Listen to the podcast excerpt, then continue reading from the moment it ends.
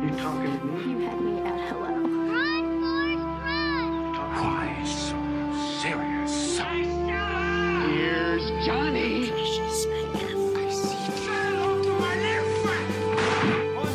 Vive el cine en primer plano. Bienvenidos al podcast de primer plano número 10. Por fin podemos decir que tenemos el episodio número 10. Yay. Mi nombre es Sandra Pineda y estoy aquí, este, ahora sí que abandonada por el crew de primer plano, porque la verdad eh, nos queremos disculpar, porque estos dos meses o mes y medio ha sido de locos, como que hemos traído un chorro de proyectos aparte, como personales de godines prácticamente, y como que hemos ahí tra- traído nuestras agendas medio volteadas, pero no se preocupen, aquí vamos a estar como quiera cada semana.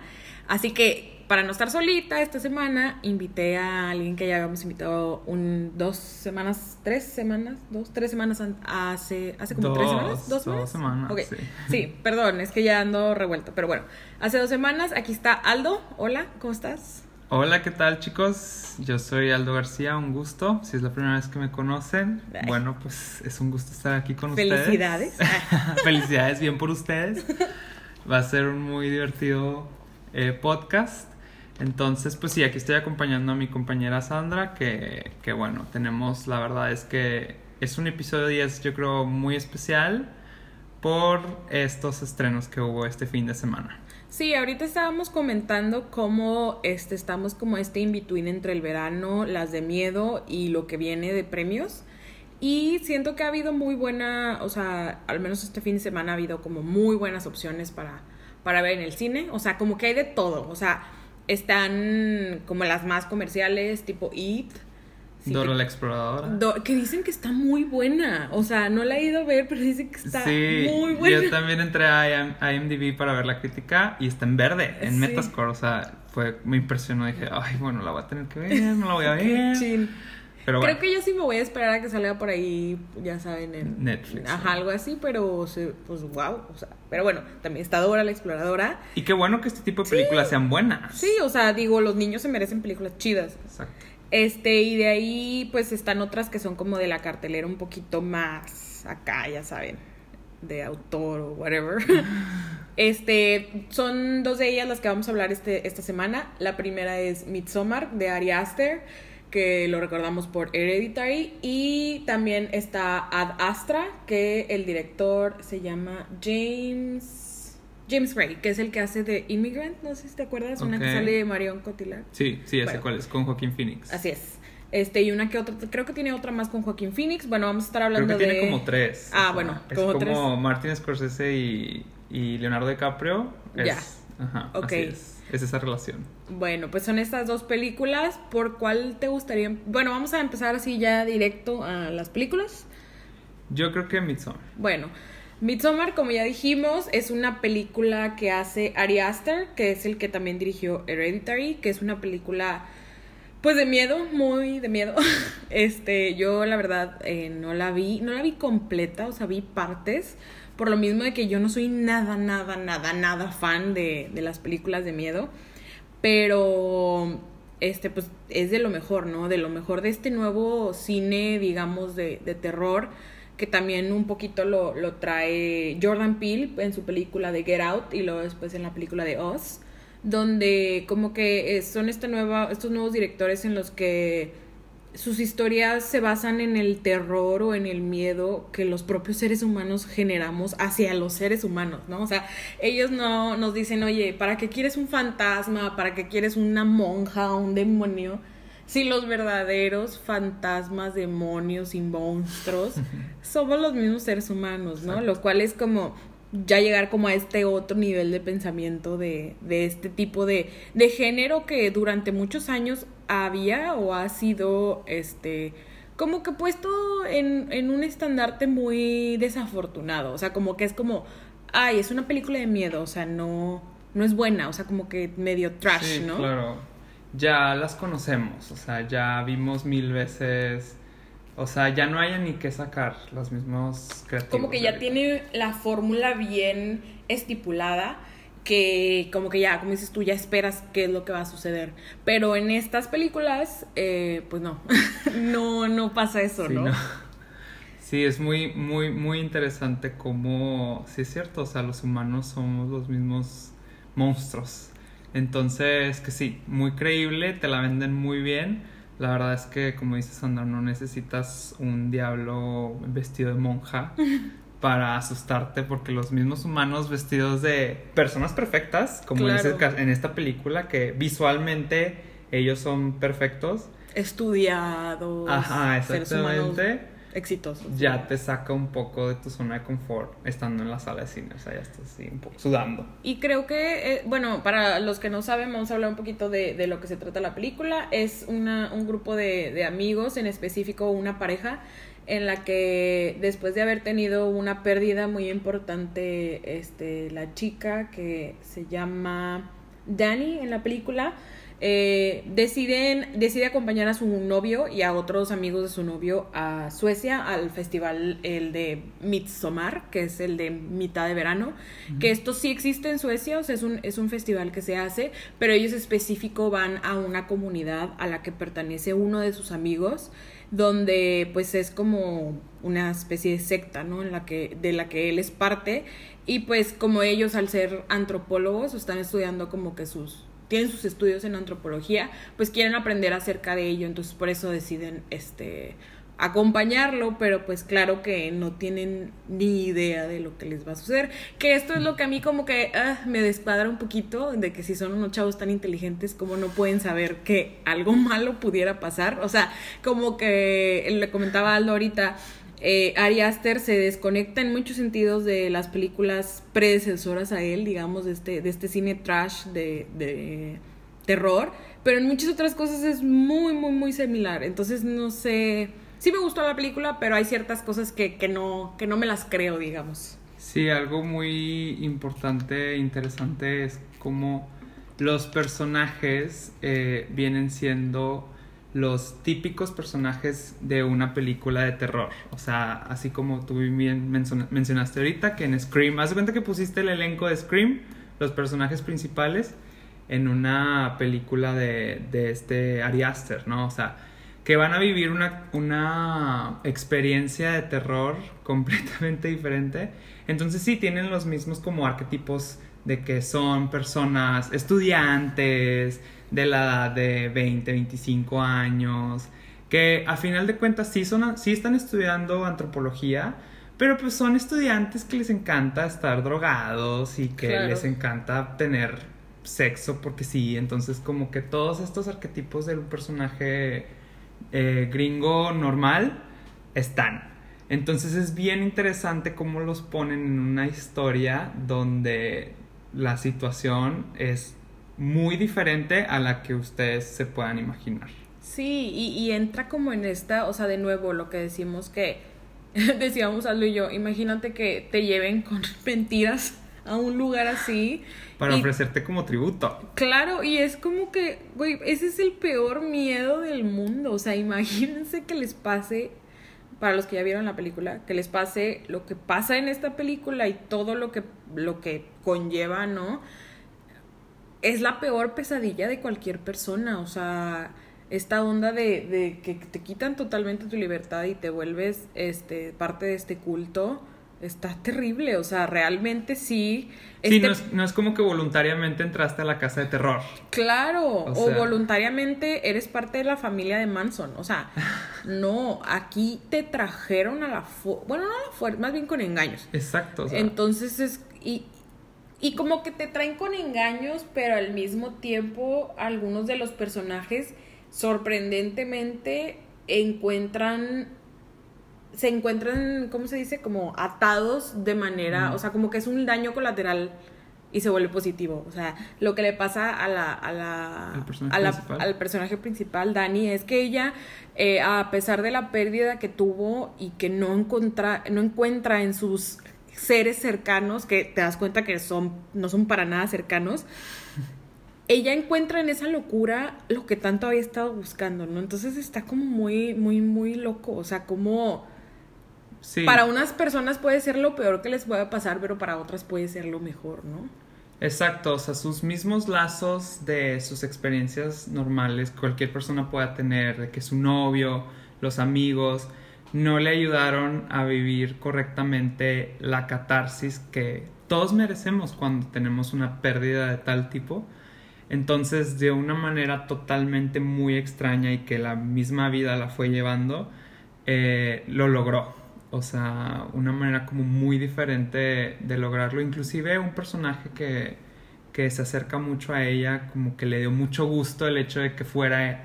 Yo creo que a lo mejor el mismo personaje sabía que ella iba a poder vivir, porque al final de cuentas lo premian a él por ser tan perceptivo. Sí, como que tú trajiste la gente indicada. Exacto, entonces a fin de cuentas ella termina siendo una reina.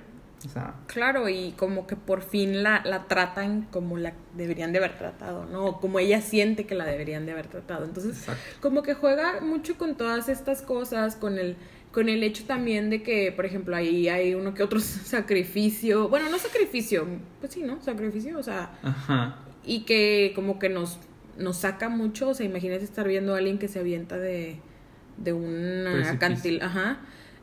Y, pero al mismo tiempo es como, pero esto pasaba hace dos, tres mil años, o sea, los humanos ya hacíamos esto, o sea, Exacto. éramos ese culto a lo mejor hace tiempo, entonces como que el hecho de que como que los vemos tan distantes de nosotros, por eso nos parecen unos verdaderos alienígenas y siento que eso es lo que ayuda mucho a la película a causar este terror, ¿no? O sea, como que es el tema perfecto para volverse una historia de terror.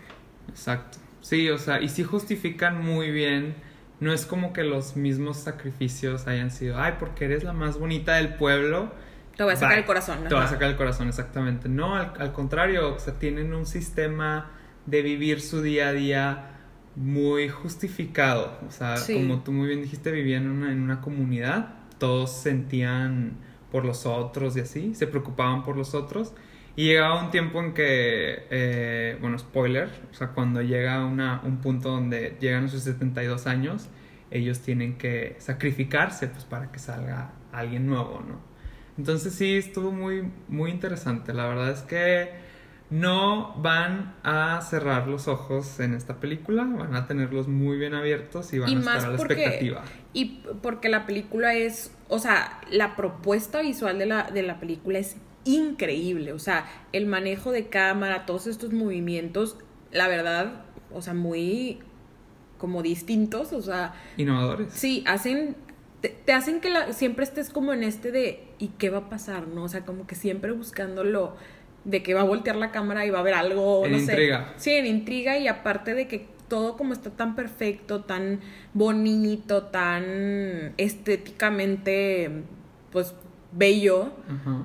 Te hace decir, güey, pues, que hay aquí que te va a hacer, o sea, como que andas buscando atrás de las cosas para ver dónde está como la parte que te va a hacer dar como un poco de miedo, no sé, o sea, como que juega mucho con eso de, de, de la imagen y me gusta bastante, o sea, la foto es bellísima, el, Claro. yo no sé si realmente se haya filmado, déjame busco, en Suecia, eh, sí, Estados Unidos, Hungría y Suecia, eh, y pues, o sea, malditos paisajes hermosos, ¿no? Donde dices, güey, como una historia Todo de miedo perfecto, puede pasar ajá. aquí, ¿no? O sea, toda, toda esta onda de todos los como escritos que tienen en las, en las paredes y en los lugares, o sea, todo se me hace que está súper, súper padre. Se han de haber gastado un buen dinero en producción. Este, sí. No, y muchos ensayos cañón, o sea, muchas, o sea, todas estas como eh, en las situaciones que pasaban en segundo plano. Estabas Sí. viendo la escena y en segundo plano estaba pasando de que estaban matando una vaca o estaban cortando no sé qué. Entonces como que todos estos ensayos tan bien planeados, yo creo que sí llevó una buena planeación de, de propuesta. Y más este director que tiene 33 años. No, no. Arias, o sea, eso es de, los, de las otras cosas de miedo que te dan, que te quieres suicidar, porque dices, güey, tiene 33 años y ya, literal, es, son las únicas dos películas que él tiene, Hereditary y esta, o sea, es como, wow, pa- él es de A24, la produce A24, ellos, o sea, wow, de cómo encuentran este talento, ¿no? O sea, como que tienen buen ojo para encontrar estos nuevos buenos directores y se me hace súper impresionante cómo... Sí, que son sus- full cir- circle. Sí, claro, a sus 33 años ya tiene dos películas de las que todo el mundo está hablando, que probablemente vamos a referenciar en 20, 30 años, o sea, vamos a seguir hablando de este nuevo como cine de terror y se me hace un súper buen logro para él. Digo, de nuevo, tiene como estas cositas de que se vuelve una película Scary Movie de repente, pero en general es una, es una muy, muy, muy buena película que, que pues yo le aplaudo mucho a este director tan joven por poder llegar a, a esto. Aparte de que como el Midsommar, de nuevo, es una festividad en Suecia donde literalmente hay un día en el año, creo, es uno, donde no hay sol. Digo, perdón, no hay oscuridad. Mm. Entonces también está cagado como por lo general todas las películas de miedo son en la oscuridad y esta todo es en la luz, ¿no? No, todo es en la luz y todo es gente bella y los vestuarios siempre están súper limpios. Sí. Los, eh, los espacios también, las cocinas, el campo, todo está perfectamente podado, limpio. así. Sí, es por eso que como que el miedo disrupte esta onda perfecta, ¿no? Y eso da miedo también. Exacto. O sea, da miedo que algo totalmente limpio se manche. O sea, no sé cómo decirlo, pero, o sea, algo así siento que pasa en la película. Entonces, sí, la verdad, imagínate grabar siempre de día. También es un tema, es exterior de día siempre, pues Exacto. también ha de ser un tema ya hablando de más de producción. Y lograr transmitir al público ansiedad, En algo que está iluminado, ¿no? Exacto, ansiedad, intriga, como todos estos elementos que una película de medio siempre busca lograr al público. con la oscuridad muchas veces lo logran y aquí pues no la tenían. Entonces está padre, como que todos los retos que se está poniendo el director en esta película se ven superados Sí, y, y me gusta bastante. sí, la verdad yo estoy muy contento con este proyecto de este director porque, exacto, o sea, pone elementos muy fáciles para el público en general, para el público que a lo mejor no es como nosotros que tenemos cierto conocimiento en el cine y hace más fácil de dirigir la película. O sea, como habíamos dicho previamente, el elenco, los personajes principales tienen, son arque- arquetipos de, un, de una película de miedo típica, los típicos chavos gringos. Entonces, eso te lleva a ver la película como... O sea, te lleva a terminarla. A, Sí. a que las personas en la sala no se salgan porque... Pues si se salieron en la de Once Upon a Time de, de Quentin Tarantino. O sea, en esta, pues hay más elementos que te lanzan así como de salte por favor porque estás viendo el diablo en pantalla. Eh, Sí. Es muy padre ver cómo las, las personas al final de, la, del- del- de que termina la película salieron de la sala comentándola y sin- diciendo cómo se sentían intrigados y cómo les causó mucho miedo a esto. Entonces, la verdad es que un aplauso, o sea, para, para el director, la- me, me gustó mucho y creo que es una excelente película para verla en el fin de semana. Y pasarla verla en el cine, ¿eh? déjame Exacto. decirte, Ah, verla en el cine. sí. O sea, ok, si se les pasa, pues bueno, pueden verla en sus casas, pero sí es algo que, que se aprecia mejor en una pantalla de cine, con el audio del cine, etcétera. Para los que no les gustan las películas de miedo como a mí, esta no da miedo, o sea, en sí es más como disruptiva Es que, drama. De, que de miedo, ajá, entonces Es drama extremo. sí, entonces no por ahí no, o sea, no va a haber jump scares ni nada por el estilo, entonces Sí, no. este, el miedo viene de otras partes, amigos. Así que, pues sí, vayan a verla. Va a estar, yo creo que un rato en cartelera y, y pueden ir a verla, este, allá, a su cine de preferencia. Sí, va- van a sentir cuando salgan de ahí, van a sentir el mismo sentimiento que tienen cuando ven una buena película de miedo, que te dan Sí. ganas de ver Bob Esponja o después de Winnie Pooh. o Winnie Pooh, exacto, te dan, te dan ganas de ver algo que te transmita alegría o felicidad, Sí. porque si sales un poco de la sala así como, exacto, es una película disruptiva, muy buena. Claro. Y, y no sé, o sea, ¿cómo le dan los actores? Pero bueno, en fin. Ya dejamos atrás Midsommar de Ari Aster y ahora nos vamos a otra película que, que ha- habla de del, toda esta onda de los viajes al espacio y al O universo. sea, cada año recibimos una nueva. Sí, bueno, en este año fueron dos. Eh, High Life fue Ajá. una y ahora esta que yo, este, no sé, hace ayer justo que salí de ver la película pensaba, creo que me sigo quedando con High Life, pero ahora que cada vez que pienso más a Astra, que es de la película que vamos a hablar, ya no sé, o sea, como que le empiezo a buscar, o sea, son esas películas que como que se cocinan muy lento. Entonces, se cocinan lento literalmente en el cine, o sea, porque son películas lentas, pero como que en tu cerebro se van co- cocinando a través del tiempo y si la vuelves a ver una segunda vez, se va a seguir cocinando, o sea, como que siento que es una película que puede, o sea, que te hace como reflexionar hacia muchísimos temas y, y sí, o sea, creo que ya no sé cuál, cuál me gusta más de las dos, pero, pero sí, es una, es una gran película. La dirige James Gray, como ya habíamos dicho, y está protagonizada por el mismísimo Brad Pitt y Tommy Lee Jones. Que también produce. Es de Plan B la película, que es la productora que inició Brad Pitt, me parece que fue la que inició con Angelina Jolie, que al final solamente se quedó Brad Pitt con ella. Interesante. Estoy casi segura que así fue, pero si no, pues, perdón. Sí. Nada más busco bien, pero sí. eh, Es Brad Pitt, así como Angelina Jolie y Brad Pitt ya se estaban como incursionando eh, detrás de cámaras, o sea, ya no estaban... Perdóname, era con Jennifer Aniston. No. La inició con... Perdón que te interrumpa. La inició con Jennifer Aniston y al final creo que nada más se quedó Brad Pitt con ella. Propietario Brad. Pitt. Sí, perdón, continúa. Bueno, sí, exacto. O sea, son estos eh, pues personajes de Hollywood que tú los ves, claro, en, en primer plano siempre. Y, y ahora pues buscaban la manera, pues este Brad Pitt ya tiene un Oscar como productor, que fue por la de 12 años de esclavitud. Eh, primero que como actor, Sí. eh, como actor no, no ha conseguido y a lo mejor no va a conseguir.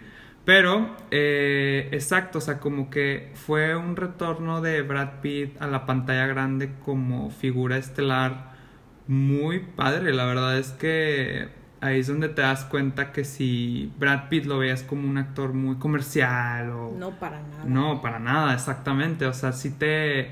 Este papel que, que realiza en Adastra, la verdad es que sí te da como un, un- una barra. O sea, sí, Sí, te o sea, como barra. que dices, oye, estos actores que mucha gente quería que son actores entre comillas, ¿no? Por ser bonitos. Ajá, o- no, ajá. para nada. O sea, sí te das cuenta que pueden llegar a ciertos puntos actorales muy, muy interesantes. Igual y te gustaría decir más o menos de qué va.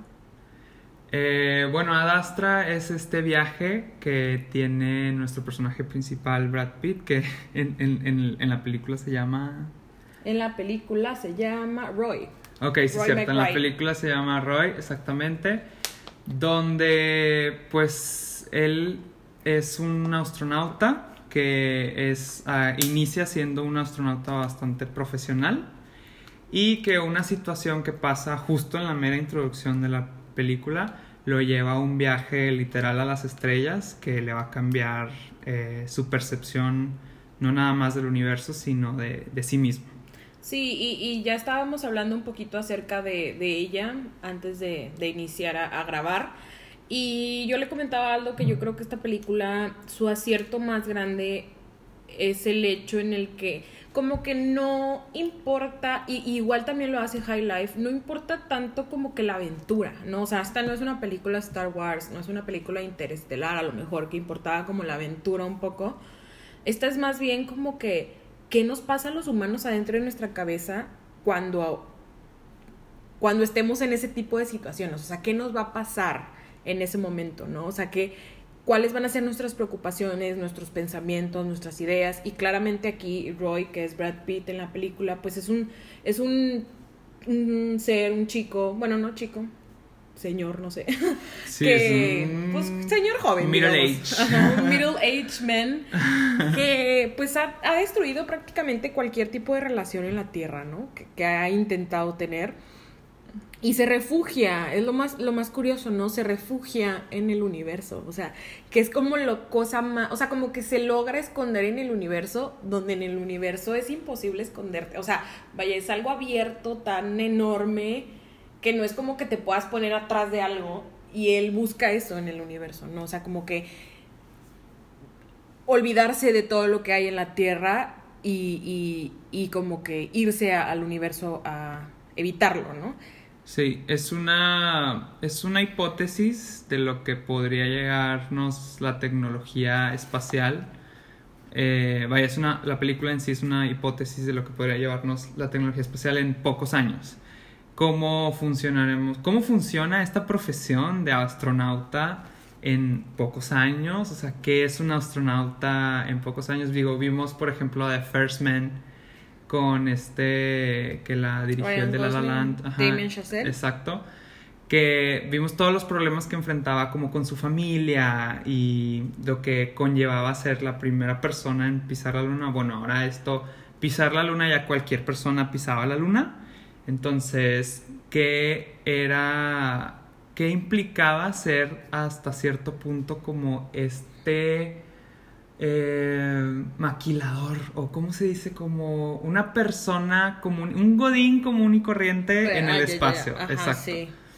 Eh, que a fin de cuentas eh, Roy sí era un personaje como muy destacado entre su profesión, que por no tener sentimientos y por no ser una persona igual a los demás era... No, y que su también es muy famoso porque su ritmo cardíaco no, no sube a 80, ay, no sé qué sea lo del ritmo sí, cardíaco. exacto. Pero, no es muy alto, entonces él verdaderamente no es un humano. O sea, si te pones a pensar ya muy, muy acá filosóficamente, pues ni siquiera era un ser humano, ¿no? Exacto, sí, entonces sí, eh, también igual, muy interesante esta nueva entrega de una aventura espacial del año del 2019, ya veremos cómo van evolucionando poco a poco las historias, ¿no? Y me gusta mucho lo que dices acerca de, por ejemplo, la, la última de Demian Chazelle, donde el personaje de Armstrong lo que quiere hacer es irse al espacio para superar algo, ¿no?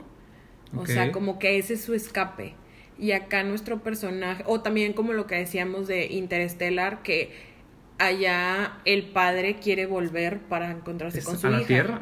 Ajá. Y acá el- nuestros personajes quieren irse de la Tierra para olvidar las cosas, ¿no? Entonces, como que le decía Aldo, que, que, o sea, me, me intriga mucho saber qué es lo que va a pasar en el futuro, que obviamente sé que ya no vamos a estar aquí, qué triste. Pero, o sea, ¿qué- ¿qué va a suceder en el que, o sea, o va a pasar Gravity, o va a pasar esta película, o va a pasar Ajá, Interestelar, Interestelar. o sea, como, o, o cada mundo va a ser cada vida y cada cosa va a ser distinta para cada quien, no sé, o sea, como que eso es lo padre de la película, que te hace como pensar y llegar a esas ondas filosóficas que igual no vas a encontrar respuestas, pero que está interesante como, como pensarlas. Y el hecho de que de nuevo eh, las relaciones personales o intrafamiliares son al final de cuentas los temas que más se utilizan en este tipo de películas últimamente. Gravity lo hace, donde ella acaba de perder a su hija, lo hace First Man, lo hace Interestelar, eh, High Life lo hace en cierto sentido. Eh, y ahora también lo hace esta película, ¿no? Entonces es como, como también decíamos, a pesar de todas estas nuevas cosas tecnológicas y que ya va a haber un subway en la luna y te vas a poder viajar comercialmente a la luna como si fueras de aquí a Europa, a pesar de todo eso, el ser humano sigue necesitando las cosas que son importantes ahora, ¿no? O que creemos que son importantes ahora, como el amor, el apego, y que el ser humano decide alejarse. O sea, a lo mejor y ahorita alguien que quiera alejarse de su papá, de sus problemas, de sus familias, se va a vivir a otro país. Bueno, en este caso, se va al universo. O sea, como que es lo mismo, pero llevado a, a- a esta no- estas nuevas Sí. vidas que tendremos en miles de años, ¿no?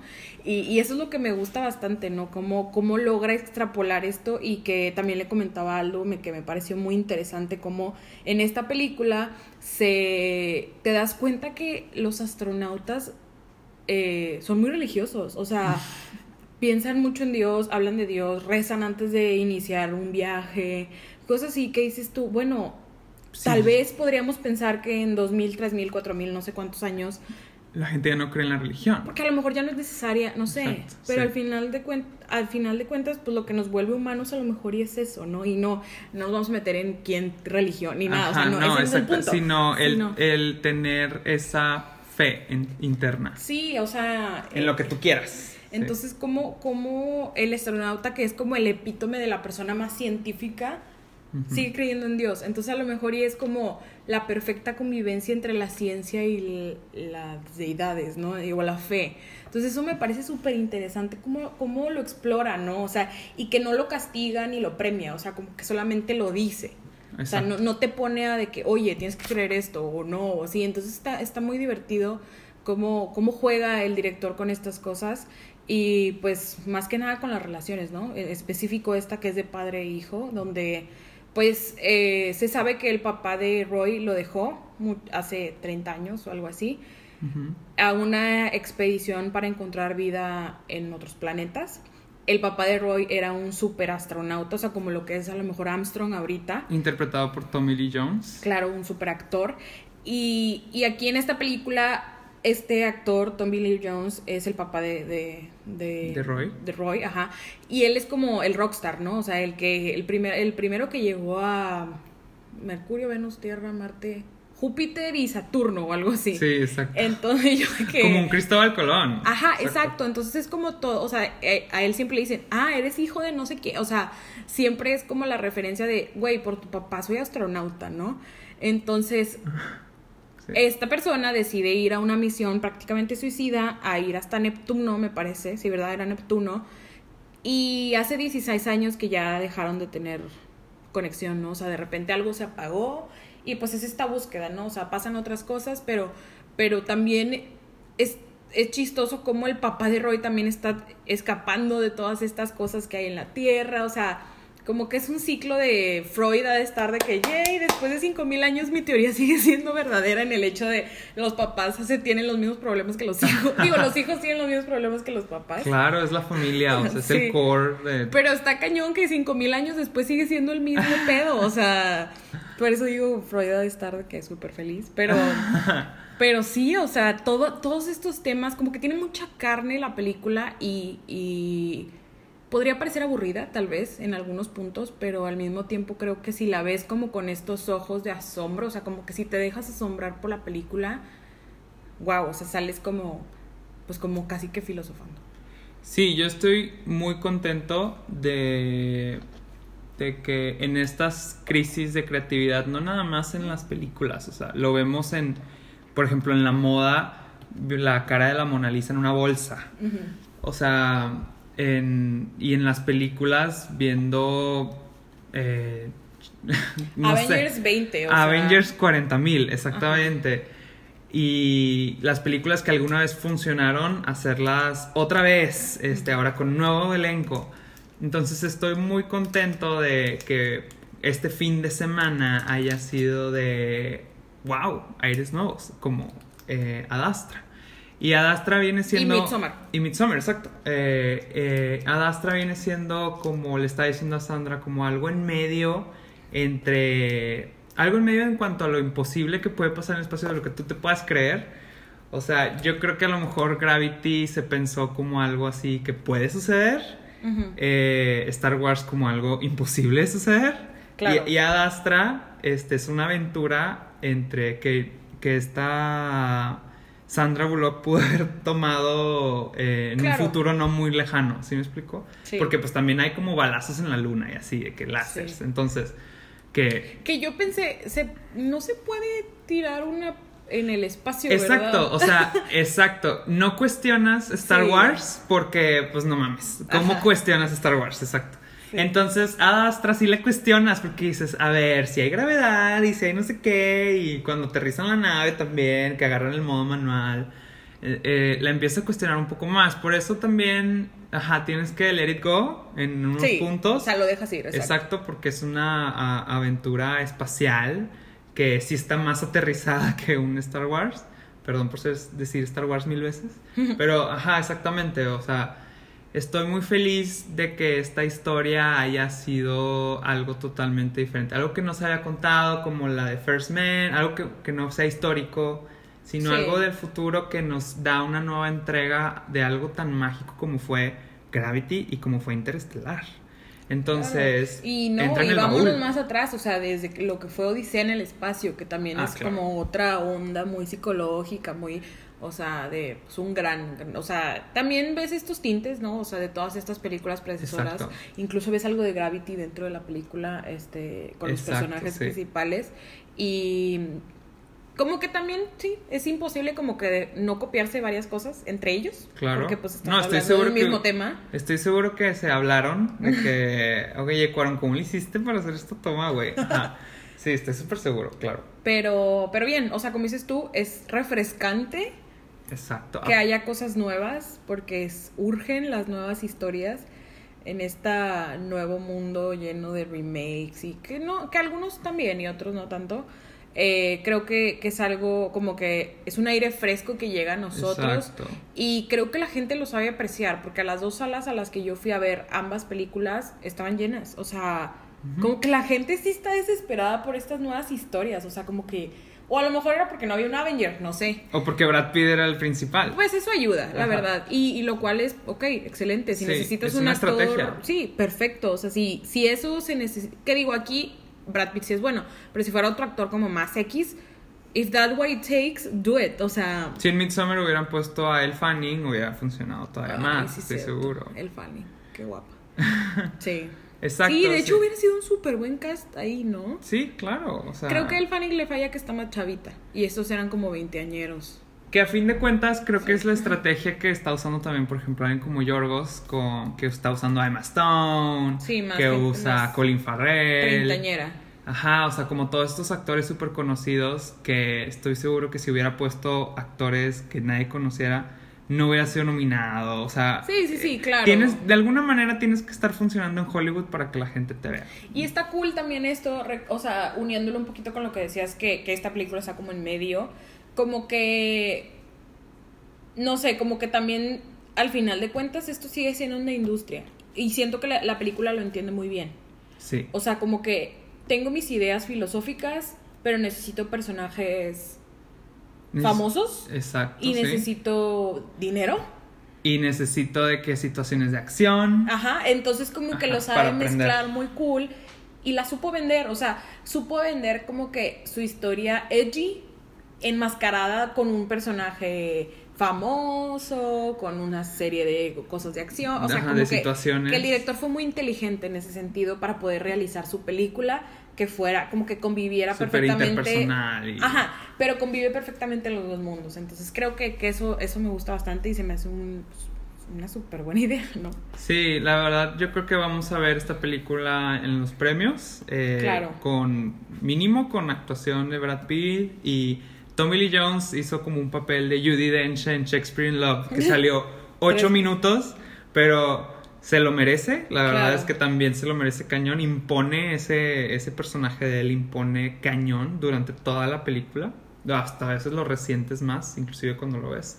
Entonces, eh, va a estar padre, la verdad. Eh, arrancamos una buena temporada, porque el otoño ya está a la vuelta de la esquina. Arrancamos una muy buena temporada de otoño e invierno con Adastra y Midsommar. La verdad es que vayan a verlas, este se la van a pasar muy bien y bueno, este Creo que ya es todo. ¿Algún comentario más? pues sí, chavos, la verdad es que hay un muy hay muy buena selección ahorita, inclusive hasta Dora la exploradora tiene buenas calificaciones que exacto, o sea, es lo que queremos. No importa si es un remake, no importa si es Dora la exploradora, no importa si es una Dastra. O sea, con que le echen ganas, que no nos, que no nos quieren hacer pendejos a la audiencia, eso es lo que a mí me importa mucho. Entonces, qué padre ir al cine y si te tocó ver Dora la exploradora, pues no importa, está buena. O sea, Claro. Exacto, entonces como que este tipo de, de fines de semana son los que me mantienen súper vivo. Sí, y los que nos recuerdan que por eso sigue existiendo el cine, ¿no? O sea, el cine físico, ¿no? O sea, porque Exacto. hay películas que tienes que ver en el cine. O Exacto. sea, muy chido tu cotorreo Netflix en tu tele y lo que quieras, pero hay ciertas películas que sí, o sea, tienes que ver en el cine y creo que estas dos de las que hablamos en específico, no sé, Dora la exploradora, la verdad, pero estas dos en específico creo que sí, sí, tenemos, sí tienen que ir a verlas al cine. Exacto, sí, disfruten, disfruten del cine, salgan Claro. de sus casas y, y la verdad es que sí, adéntrense en estas historias súper diferentes. Así es. Bueno, este, pues ahí nos quedamos. Las dos películas de las que hablamos son Adastra y Midsommar, que, que de nuevo son propuestas diferentes. Eh, bueno, muchas gracias por escucharnos este día. Perdón por otra vez salir un poquito tarde, pero ya nos iremos acomodando en los horarios. Mi nombre es Sandra Pineda. Pueden seguirnos en primer plano en Instagram como arroba guion bajo primer plano, en Facebook como primer plano. Y si quieren, si gustan mandarnos un correo, es en buzonprimerplano arroba gmail.com. Me despido de nuevo. Mi nombre es Sandra Pineda y agradezco a Aldo García, muchas gracias por estar aquí. Y ya fui a ver un amigo abominable que sale, que es la nueva entrega de, de DreamWorks, que va a estar, eh, se estrena la próxima semana y ya vamos a hablar de ella la próxima semana. Entonces esperen el siguiente capítulo. Muchísimas gracias y nos vemos. Gracias, chavos. Hasta luego.